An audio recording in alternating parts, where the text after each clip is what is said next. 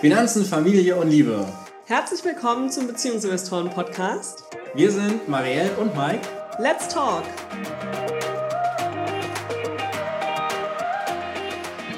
Herzlich willkommen im BeziehungsinvestorInnen-Podcast. Heute mit einem Vereinbarkeitsinterview. Und anders als beim letzten Mal haben wir diesmal nicht einen Vater alleine hier, sondern eine Mutter alleine hier, die uns über ihr Vereinbarkeitsmodell erzählen wird. Hallo Caroline, herzlich willkommen im BeziehungsinvestorInnen-Podcast. Moin, danke für die Einladung. Ja, ihr seid ja dreifache Eltern inzwischen. Und du bist selbstständig, dein Mann ist angestellt. Wir haben uns über Instagram bei dir ein bisschen informiert, haben gesehen, wie ihr das so macht und haben uns gedacht, ja, beim dritten Kind scheint es bei euch richtig gut gelungen zu sein mit der Vereinbarkeit. Da wollen wir mehr wissen. Erzähl doch mal, was sollten unsere Hörerinnen über euch und euren Vereinbarkeitsalltag direkt erfahren. Ja, dass du recht hast. Also beim dritten Kind haben wir es jetzt mal ganz gut hingekriegt. ja, also wir sind gestartet, also 2012 mit dem ersten Kind und haben irgendwie uns das alles leichter vorgestellt. Und ich glaube, das ist cool zu wissen, weil wir so das Prinzip Try and Error gemacht haben. Also ausprobieren, anpassen, ja, in Anführungsstrichen Fehler machen und immer wieder weitergehen und zusammenschauen, wie wollen wir es haben. Und heute ist es eben genauso, wie du gesagt hast. Also unsere Kinder sind jetzt zehn, acht und zwei Jahre alt und wir haben verschiedene Varianten durch. Also wir waren beide auch angestellt parallel. Ich war angestellt mit nebenberuflicher Selbstständigkeit. Jetzt bin ich komplett selbstständig. Also wir haben sehr viele Modelle ausprobiert. Und ich glaube auch nicht, dass es jetzt das letzte ist, bei dem wir bleiben, weil sich ja Situationen immer wieder verändern und wir immer wieder anpassen, um erfüllt zu leben mit Familie und Beruf. Okay, willst du mal erzählen, wie ihr eure Elternzeiten gestaltet habt? Vielleicht auch, wie das sich vom ersten bis zum dritten Kind gewandelt hat? Ja, beim ersten Kind habe ich zwei Jahre Elternzeit eingereicht. Ich war damals angestellt als Kommunikationstrainerin für Autohäuser mit Reisebereitschaft. Das heißt, ich bin montags morgens irgendwo ins Hotel gefahren und bin freitags erst wiedergekommen. Und deswegen haben wir uns entschieden, dass ich so lange in Elternzeit gehe, weil irgendwie klar war, ich möchte nicht über Nacht weg sein. Hatte ich mir so in der Schwangerschaft überlegt. Und wir hatten da noch so diese ideale Vorstellung von, naja, er arbeitet dann 40 Stunden, der verdient ja auch mehr. Also wir sind so ein bisschen so dieses klassische reingefallen. Und dann wird das schon irgendwie laufen und dann fange ich irgendwie im zweiten Jahr so ein bisschen an, was zu machen und dann klappt das schon irgendwie.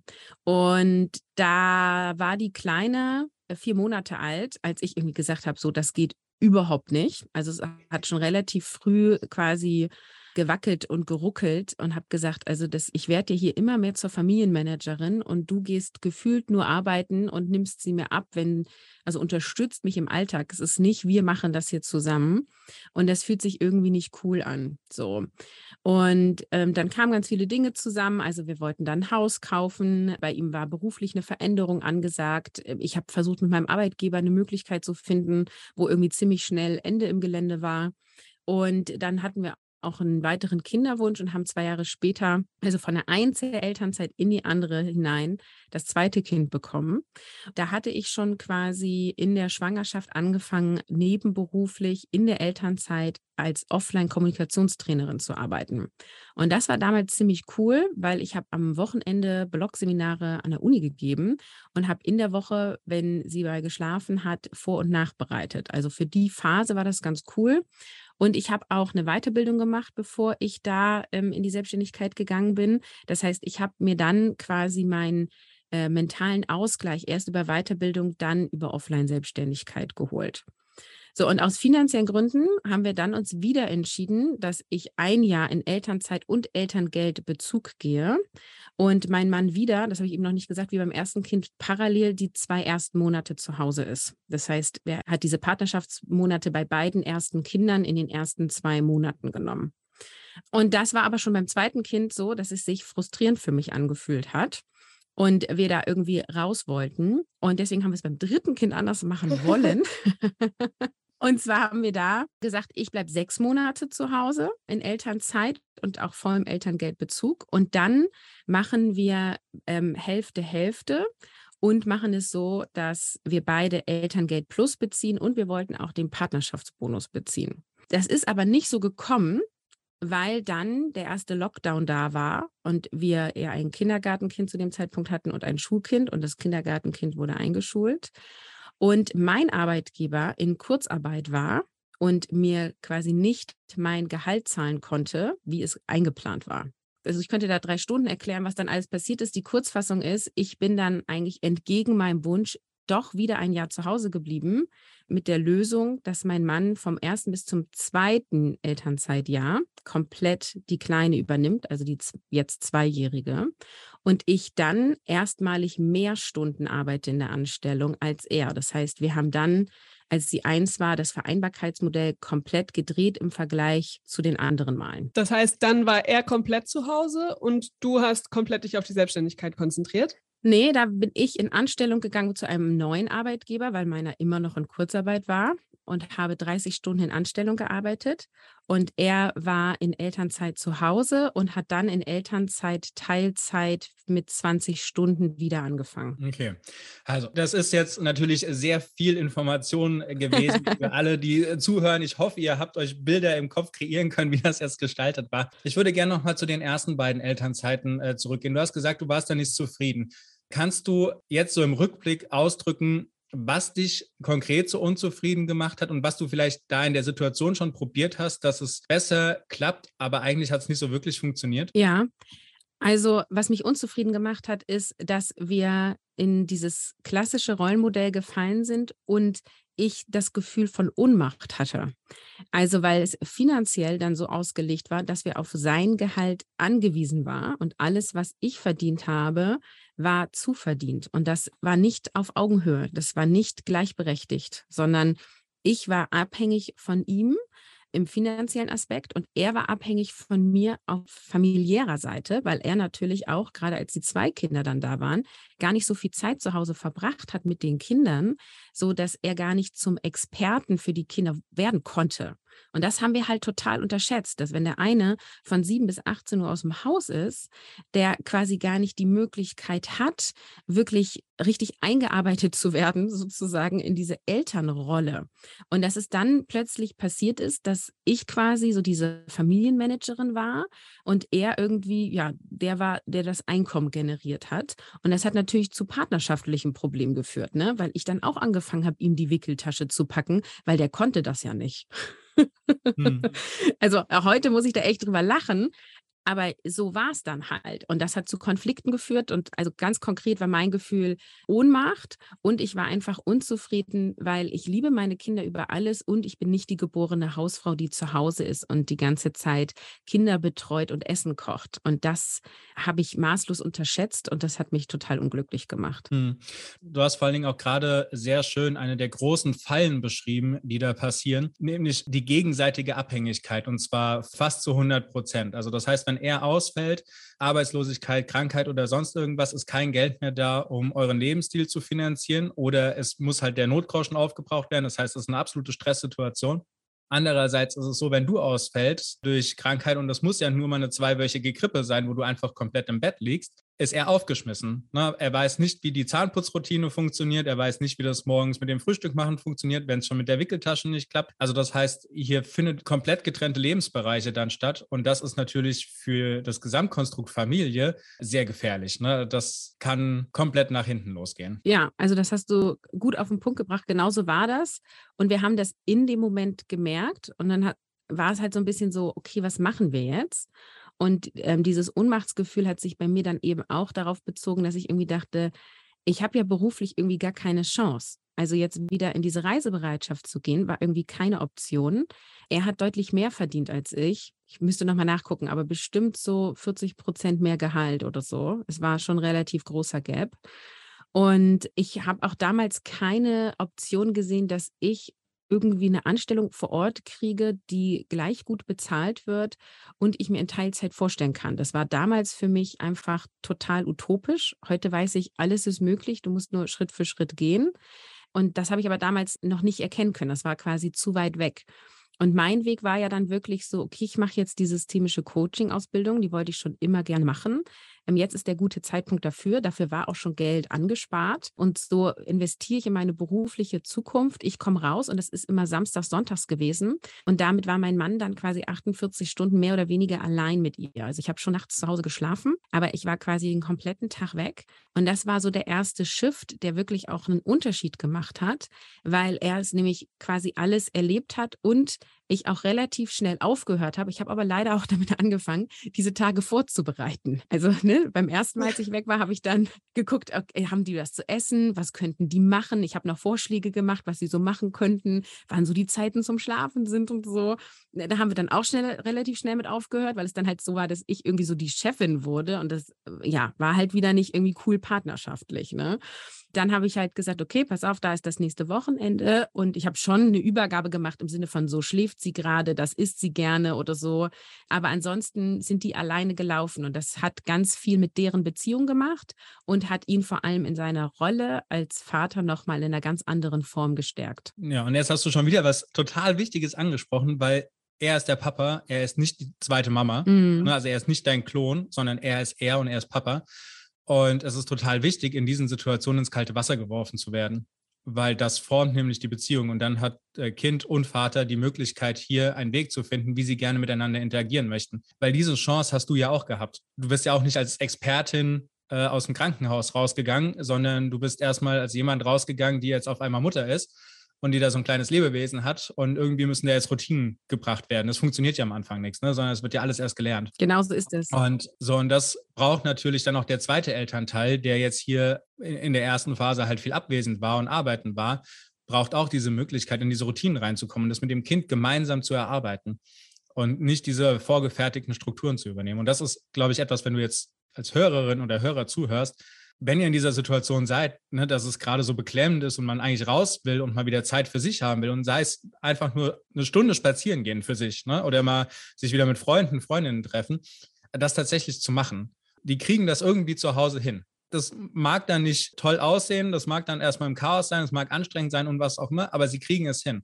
Und sie brauchen den Prozess, um eine Beziehung aufzubauen. Und ansonsten wird das nicht anders werden. Ansonsten ist man immer diejenige, die quasi alles organisiert und alles denkt und damit natürlich in dieser krassen Mental Load Falle drin hängt. Ja, und ich kann auch nur empfehlen, wirklich das Haus oder die Wohnung zu verlassen, ne? weil ich hatte gar keine Chance einzugreifen und ich musste auch nicht zugucken, wie quasi in meinen Augen etwas falsch gelaufen ist sozusagen, sondern ich war einfach weg und als ich dann abends wiederkam, hat sie im besten Falle geschlafen. Dann konnte er mir von dem Tag erzählen. Also es war wirklich dann so ein Mini-Rollentausch, ne? wie sonst, wenn er auf Arbeitsplatz war. Und das war ein erster Schritt, der richtig gut war und den ich auch jedem nur empfehlen kann. Und ich habe dann davon profitiert, weil ich dann quasi daraus in die Offline-Selbstständigkeit gegangen bin und dann ja auch wieder Geld generiert habe. Und da war dann einfach so, so ein Minispalt Hoffnung im Sinne von, okay, ich habe einen Weg gefunden, Arbeiten und Familie und ich kann auch gutes Geld verdienen, ne? weil Seminare durchführen, äh, das kannst du dir gut bezahlen lassen, so, ne? Und ähm, das heißt, ich war dann auch wieder, also habe langsam angefangen, ein Selbstbewusstsein aufzubauen. Es war nicht sofort da, aber es war so der erste Schritt. Mhm. Wie war das dann auch für deinen Mann, als er dann zu Hause war mit dem dritten Kind? Hast du da als Mutter auch einen Unterschied gemerkt in der Beziehungsqualität tatsächlich zu den Kindern im Vergleich zu vorher? Ja, mega. Ich finde, das tut auch immer fast ein bisschen weh, darüber zu sprechen, aber ich stehe ja auch dafür, mhm. wirklich ehrliche Einblicke zu geben. Also mein Mann hätte nie gesagt bei den ersten beiden Kindern, er hätte was verpasst oder es war zu wenig Zeit, ne? Und wir hätten auch nie gesagt, die hatten eine schlechte Beziehung oder die wären nicht so intensiv, ne? Er hat auch damals schon die Kinder mit ins Bett gebracht und hat die getröstet. Und ja, es gab Phasen, wo ich irgendwie die favorisierte Person war als Elternteil aber das war irgendwie alles okay und im Rahmen so, ne?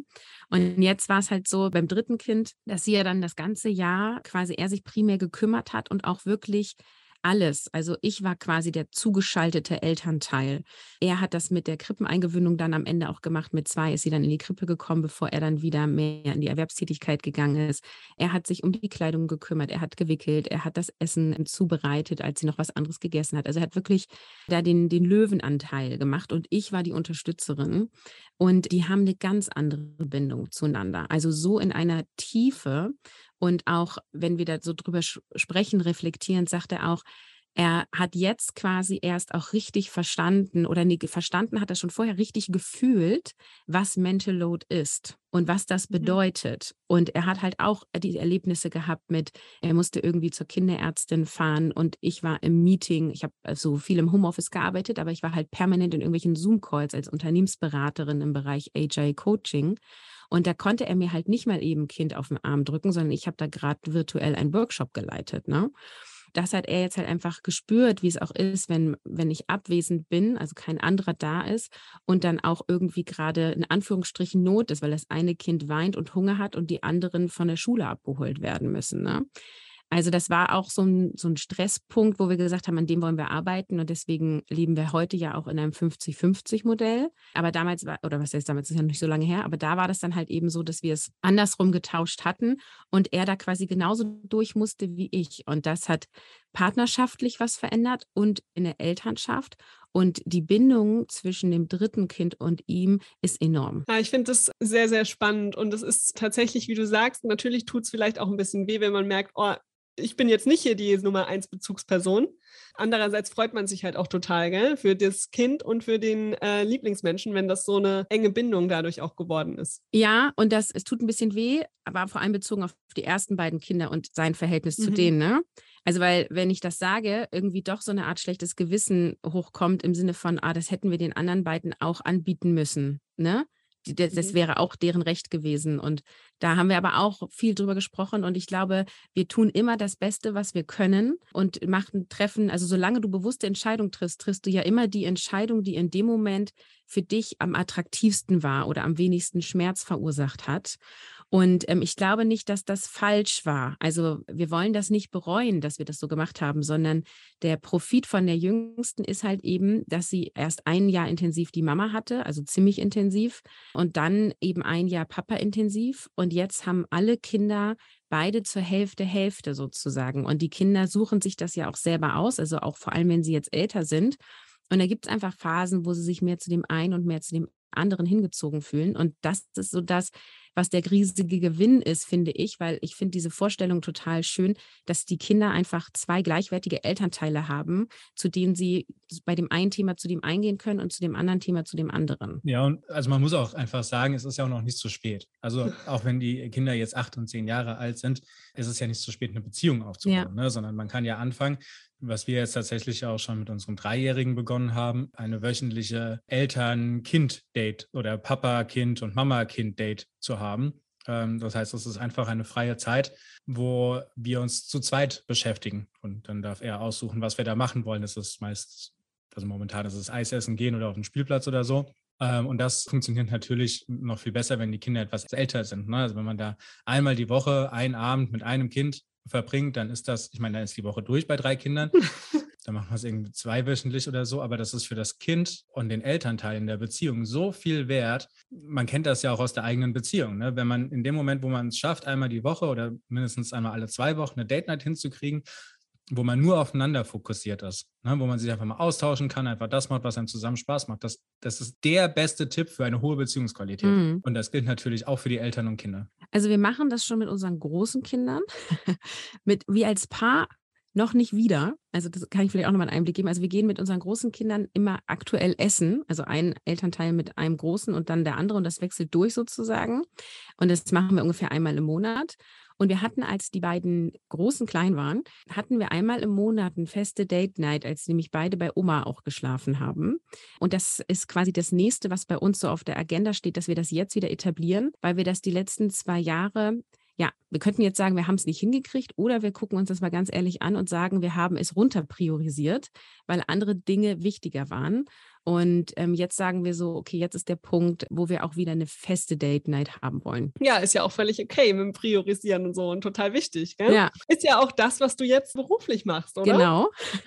Willst du uns mal erzählen, was du selbstständig überhaupt machst? Also ich meine, du hast schon gesagt, du warst Kommunikationstrainerin, dann warst du als Agile Coach unterwegs. Was ist daraus entstanden? Das hilft ja vielen Müttern, gell? Genau. Also ich führe Finde dein Mama-Konzept, ein Online-Business, wo es darum geht, dass du erfüllt lebst mit Familie und Beruf. Und ich sehe vor allem die Stellschrauben im Selbstmanagement und im Mindset. Und es ist einfach so geil, wie das Leben spielt, weil so viele Puzzleteile zusammengekommen sind, weil ich eigentlich alles, was ich vorher in Anstellung gemacht habe, jetzt miteinander kombiniere, weil ich als Agile-Coach ja in einer Unternehmensberatung gearbeitet habe, wo es vor allem darum geht, in komplexen Umfeldern, ich erkläre es gleich, ich versuche nicht zu kompliziert zu werden, in komplexen Umfeldern gut zu planen. Und komplex bedeutet, dass unvorhersehbare Dinge da sind. Und in der Wirtschaft ist einfach so viel passiert, dass so schnell Dinge passiert sind, dass die nicht mehr so gut planen können wie früher. Und dafür haben die Methoden gefunden.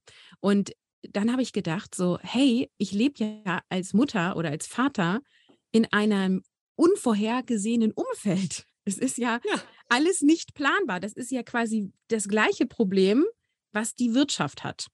Und jetzt wende ich quasi die Methoden, die schon seit ungefähr zehn Jahren sehr gut in der Wirtschaft angewendet werden, auf, also erst habe ich es auf unseren Familienalltag angewandt und jetzt gebe ich es halt weiter, sodass du dich gut organisieren kannst, damit du mehr innere Ruhe und mehr Freiraum hast und gleichzeitig mehr Dinge erledigt hast. Und ich nehme halt noch die Stellschraube Mindset dazu, weil das das ist, was wirklich dich erfüllt macht. Ne? Das ist das, was ich vorhin sagte mit so, ich habe damals gar nicht den Weg gesehen. Ich habe gar nicht gedacht, ich könnte mal so viel verdienen wie mein Mann oder ich könnte in Teilzeit auch eine gute Position in einem Unternehmen bekommen. Hab ich ich habe das einfach gar nicht für möglich gehalten. Und dann habe ich es einfach gemacht. Ne? Also die Stelle nach dem dritten Kind, wo ich mich beworben habe, da habe ich sechs Bewerbungen rausgeschrieben. Ich habe vier Einladungen bekommen und drei Zusagen. Und es waren alles Stellen, die auf Vollzeit ausgeschrieben waren. Und ich habe bei allen geschrieben, ich bewerbe mich für 30 Stunden. Und es waren halt sonst 40 Stunden oder 38. Ne?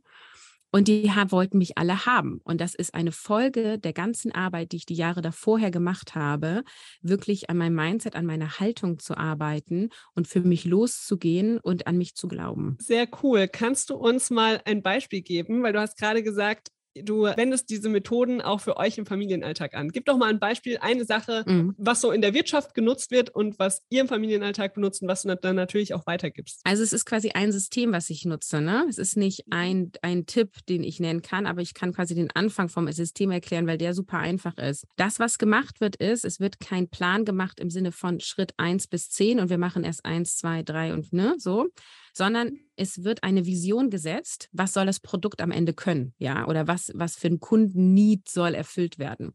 So, was machen wir in der Familie? Wir machen uns eine Vision, so, wie wollen wir denn als Familie leben? Und das war dann damals bei meinem Mann und mir vor ungefähr fünf Jahren, oh, richtig geil. Also, wenn alles möglich wäre, dann wollen wir beide zu gleichen Teilen arbeiten, irgendwas zwischen 20 und 30 Stunden in der Erwerbstätigkeit und wollen uns zum gleichen Teil Care-Arbeit aufteilen. So. Also du kannst so eine Familienvision machen und mit meinen Kindern in dem Alltag können wir das jetzt quasi auch schon machen. Also die sagen dann sowas wie, wir wollen immer, wenn es heiß ist, ins Freibad oder so. Das ist dann deren Vision. Was du dann machst, ist, du sammelst quasi, was muss denn alles gemacht werden, damit du die Vision erreichst. Also du machst dann quasi, ja, Task heißt das, wie kann man es übersetzen? Arbeitspakete. Mhm. Und dann guckst du, wie kannst du das lösen, ohne da wirklich jetzt tief reinzugehen.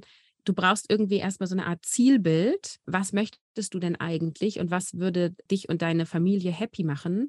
Und wie könnte das aussehen? Weil es gibt ja ganz viele Möglichkeiten zu sagen, wir wollen gerne eine gleichberechtigte Elternschaft führen, ja. Und unser erster Schritt war ja dann auch nicht 50-50, sondern es war irgendwie dann 30-70, dann war es irgendwie 40-60. So, also wir haben uns dem Ganzen angenähert.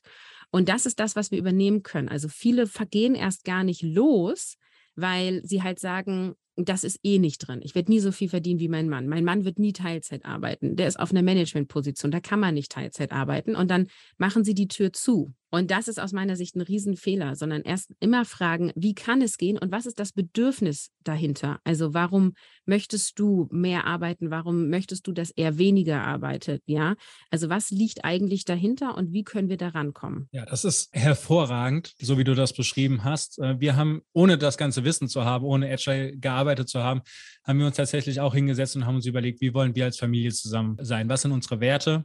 wofür stehen wir ein. Das haben wir auch zum Beispiel, wie wir mit unseren Kindern umgehen, haben uns auch überlegt, okay, was sind die Werte, die wir mitgeben wollen und dann sprechen wir mal darüber, vermitteln wir denn jetzt die Werte oder vermitteln wir sie gerade nicht? Haben wir es in der Situation geschafft? Haben wir es vielleicht nicht geschafft? Also das heißt, dadurch kommt eine Reflexion zustande.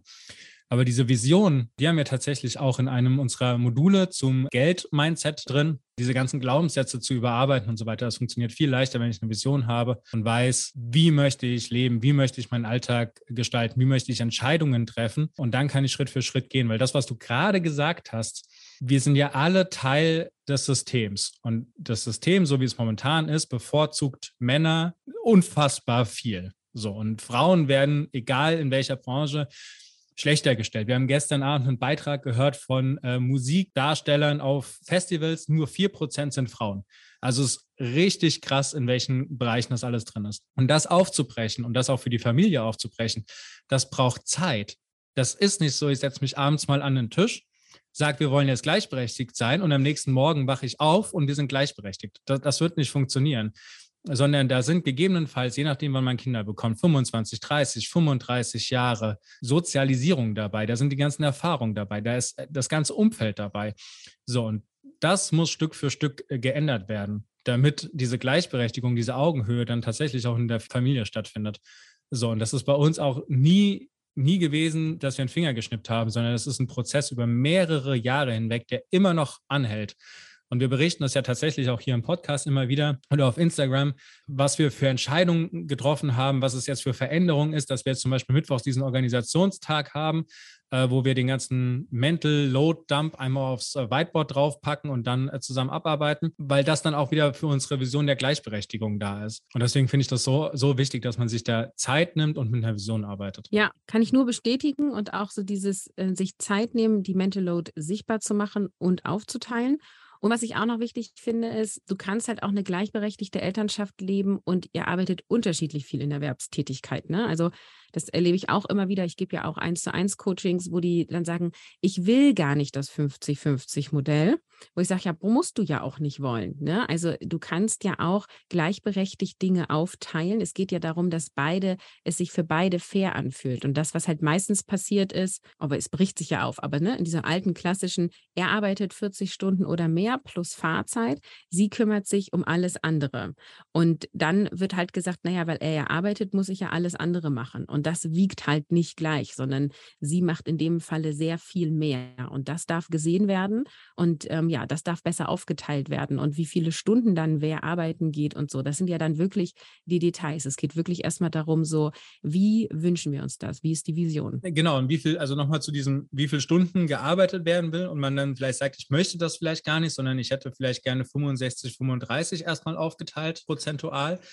Das kann ja auch erstmal nur der erste Schritt sein aus der eigenen Komfortzone raus. Das ist vielleicht auch erstmal nur das, was man sich jetzt gerade zutraut, umzusetzen, sich zu wünschen, zu fordern. Und wenn man merkt, okay, das funktioniert, dann kann der nächste Schritt ja dann auf 55, 45 sein oder so.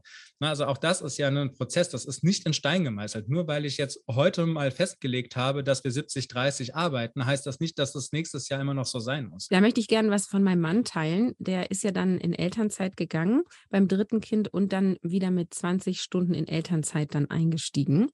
Und er hat sich das überhaupt nicht vorstellen können, sozusagen, wie das wohl wird. Und ich glaube, es waren drei Wochen oder vier Wochen, wo er quasi diese 20 Stunden dann schon wieder in der Erwerbstätigkeit war, wo er gesagt hat, Caroline, ich möchte nie wieder 40 Stunden arbeiten.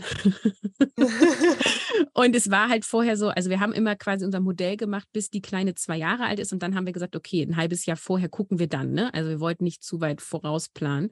Und das war ja dann irgendwie so mittig sozusagen. Und dann war irgendwie klar, ja, okay, also er möchte das gar nicht wieder, weil er sagt, also es ist viel entspannter. Er konnte also auch er hat da quasi einen Prozess gemacht, sich auch auf der Arbeit bei ein paar Projekten rauszuziehen, da klarere Grenzen zu ziehen und da irgendwie so seinen Bereich zu machen und da auch in der Erfüllung zu sein und eben gleichzeitig auch so zu Hause zu sein. Er hat irgendwie nochmal das Kochen für sich entdeckt. Er kocht jetzt auch viel mehr als vorher. Davon profitiere ich sehr. Also es hat ganz viel verändert. Ja, das finde ich spannend und ich glaube, das sagen sehr, sehr viele Leute tatsächlich, wenn sie es erstmal erfahren haben, fühlt man es dann doch ganz anders. Gell? Also ja. ich sage auch mal, ich kann mir nicht mehr vorstellen, Vollzeit in eine Erwerbstätigkeit zu gehen. Ähm, aber die Frage ist ja auch, was heißt Vollzeit? Gell? Also als Selbstständige ist man ja sowieso irgendwie immer mit dem Kopf doch auch teilweise dort. Ja, also ich finde, das ist, ist ein total wichtiger Prozess und es muss halt immer zur jeweiligen Lebensphase passen. Vielleicht sagt dein Mann in drei, vier Jahren, oh, jetzt habe ich mal wieder Bock auf 40 Stunden. Mhm. Oder vielleicht sagt er es in zehn Jahren oder vielleicht auch nie wieder. Also ich glaube, das ist total okay so, dass man sich da weiterentwickelt. Ja. Ich habe noch mal eine ganz, ganz andere Frage, denn wir sind ja ursprünglich mal ein Finanzblog gewesen. Deshalb mhm. fragen wir natürlich all unsere Gäste, Habt ihr euch eigentlich schon mal über Geld gestritten? Und wenn ja, warum? Die Antwort ist nicht wirklich. Mhm. Und zwar ist es so, dass wir, als wir, also Vielleicht erzähle ich kurz unsere Liebesgeschichte. oh ja. wir sind zusammengekommen und drei Monate später zusammengezogen und fanden das beide auch ziemlich mutig. Und es war aber so, dass quasi ich aus der Wohnung raus musste, gerade was gesucht habe. Und das war einfach der logische Schritt und wir hatten da beide Bock zu. So, und es hat sich auch für beide so angefühlt, so, der ist es jetzt, die ist es, ne? Jetzt machen wir das.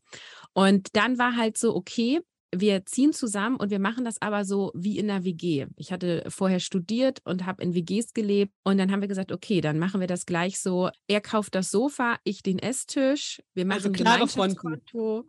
Genau, und jeder hat sein eigenes Konto. Das heißt, wir sind quasi, seitdem wir seit ja, dritte Monat Beziehung haben wir ein Gemeinschaftskonto. Und jeder hat sein eigenes Konto. Und erst war es so, dass unsere eigenen Konten dann quasi unsere Hauptquelle war und auf das Gemeinschaftskonto nur so Miete, Strom und Co. gegangen ist. Inzwischen ist es eher so, dass das Gemeinschaftskonto das Hauptkonto ist und jeder nur noch so ein Taschengeldkonto hat. Das hat sich so ein bisschen gewandelt. Die Entwicklung war bei uns sehr ähnlich. das hat den Vorteil, dass wir uns eben nicht um Geld gestritten haben, weil er hat ja das Sofa gekauft und er konnte jetzt überlegen, ob er 300 Euro ausgibt oder 5000 Euro. Ne? Er hat halt das Sofa gekauft und ich habe halt damals den Esstisch gekauft. So. Äh, und das hatte beides nicht den gleichen Wert. Er ist älter als ich, war auch schon im Berufsleben, hat richtiges Geld verdient. Ich war gerade erster Job nach dem Studium. So, das hat auch einfach nochmal einen Unterschied gemacht. Und deswegen haben wir uns nie wirklich gestritten. Wir haben aber Uneinigkeiten in Wertigkeiten. Also äh, mein Mann liebt Qualität und kauft wenig, aber dafür richtig gutes Zeug äh, aus seiner Wahrnehmung heraus, also im Hashtag Apple-Fan, so. das ist zum Beispiel was, also ich liebe auch Apple und mir reicht halt ein MacBook, so, ne? Das sind halt so Sachen, wo, äh, da würden wir uns drum streiten, wenn es von unserem Konto abgehen würde. Das heißt, wir haben eher immer mal wieder diskutiert, was geht jetzt von den eigenen Konten ab und was vom Gemeinschaftskonto. Und das war manchmal nicht so leicht. Also zum Beispiel Friseur gebe ich mehr Geld aus als, aber es ist ja eigentlich auch so eine ja, Nutzung sozusagen. Ne? Also geht das jetzt vom, weil irgendwann war es ja dann Taschengeldkonto, geht das jetzt vom Taschengeld raus, weil es ist ja eigentlich irgendwie normale, ist ja so wie Zahnpasta kaufen ein bisschen, ne? Und die geht ja vom Gemeinschaftskonto ab. Also da hatten wir dann schon mal ein paar Diskussionen, aber so richtig Streit hat das nicht ausgelöst. Ja, das klingt vor allen Dingen, als hättet ihr einen Weg gefunden, sehr frühzeitig offen über Geld äh, zu sprechen. Denn auch auf so ein Gemeinschaftskonto zu kommen, das bedeutet ja erstmal, dass man darüber redet. Sonst funktioniert das ja nicht. Sonst hat man ja erstmal nur die einzelnen Konten dabei.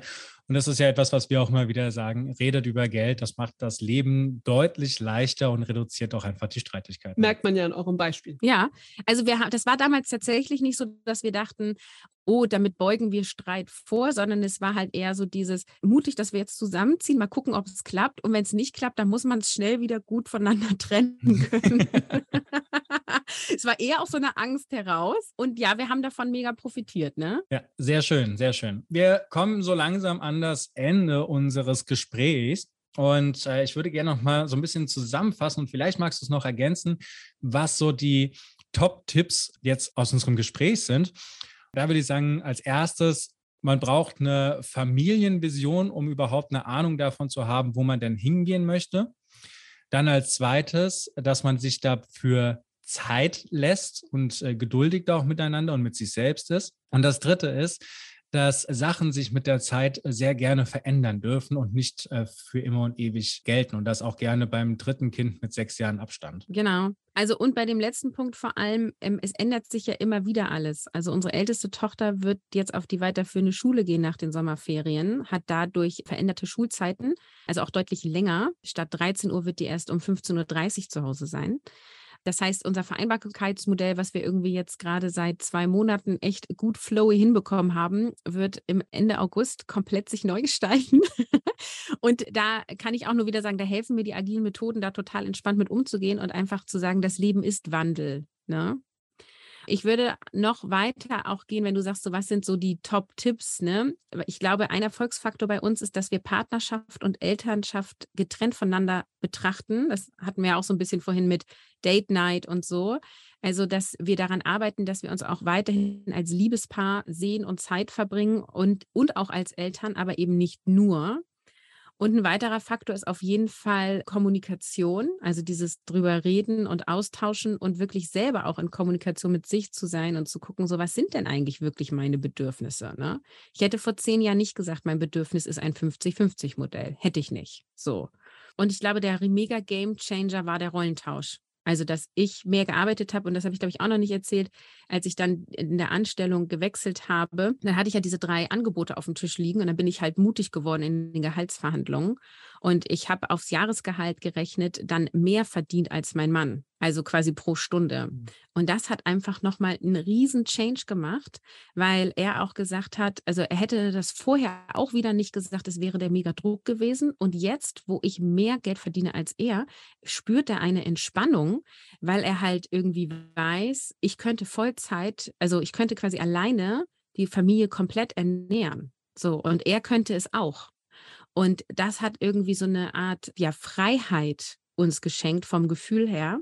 Und das hat uns auch geholfen zu sagen, okay, jetzt spielen wir mal Tetris. Wer spielt, also wer nimmt wie viele Stunden wo und was kommt dann am Ende als Summe raus? Und wir sind da auch analytisch gewesen. Also wir haben gesagt, so, was wäre denn ein Monatseinkommen Minimum? Was wäre ganz cool und was wäre denn so mega geil? Und in dem Spielraum haben wir quasi unsere Stunden hin und her gerechnet. Also ich kann nur jedem, der hier zuhört, empfehlen, da einfach mal mitzuspielen, sozusagen, mit den Zahlen auf dem Papier. Und vor allem an die Frauen, die weniger verdienen als die Männer, überlegt euch einfach, wie könnt ihr mehr Geld verdienen? Also, wie gesagt, damals habe ich es nicht für möglich gehalten. Und dann gefühlt, ja rückwirkend doch innerhalb von ein paar Jahren, bin ich finanziell da so in die Freiheit gekommen. Und jetzt mit der Selbstständigkeit sowieso noch mal viel mehr. Ne?